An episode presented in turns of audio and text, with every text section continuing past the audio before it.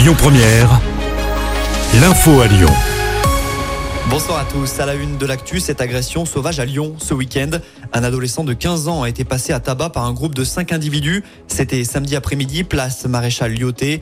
La victime souffre d'une fracture ouverte de la jambe. Une brouille sur les réseaux sociaux serait à l'origine de l'incident. Les agresseurs, eux, ont été interpellés.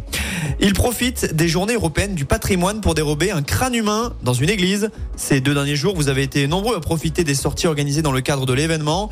Parmi les sites recevant le public, la crypte des Brotteaux dans le 6e arrondissement. Souci, L'un des visiteurs en a profité pour dérober un objet samedi après-midi. D'après nos confrères de BFM Lyon, le suspect est revenu sur place le lendemain. Cette fois, il a été repéré et interpellé.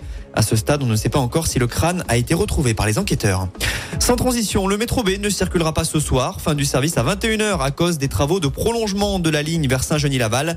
Le métro sera également à l'arrêt demain soir. Rappelons que la mise en service du prolongement du métro B aura lieu dans un gros mois avec deux nouvelles stations desservies, Oulin Centre et Saint-Genis-Laval, hôpital Lyon-Sud.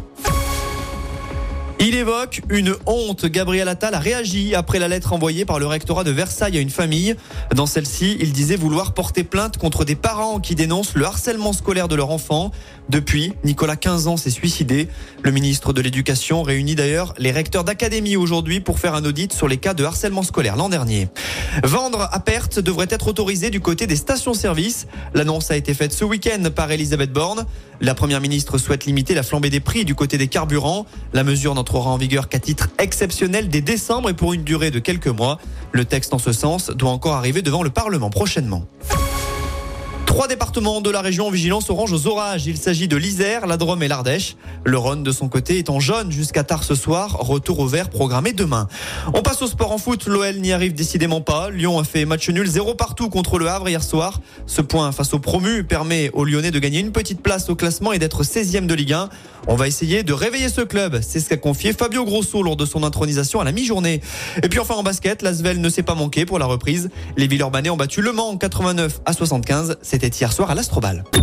Écoutez votre radio Lyon Première en direct sur l'application Lyon Première, lyonpremière.fr et bien sûr à Lyon sur 90.2 FM et en DAB+. Lyon Première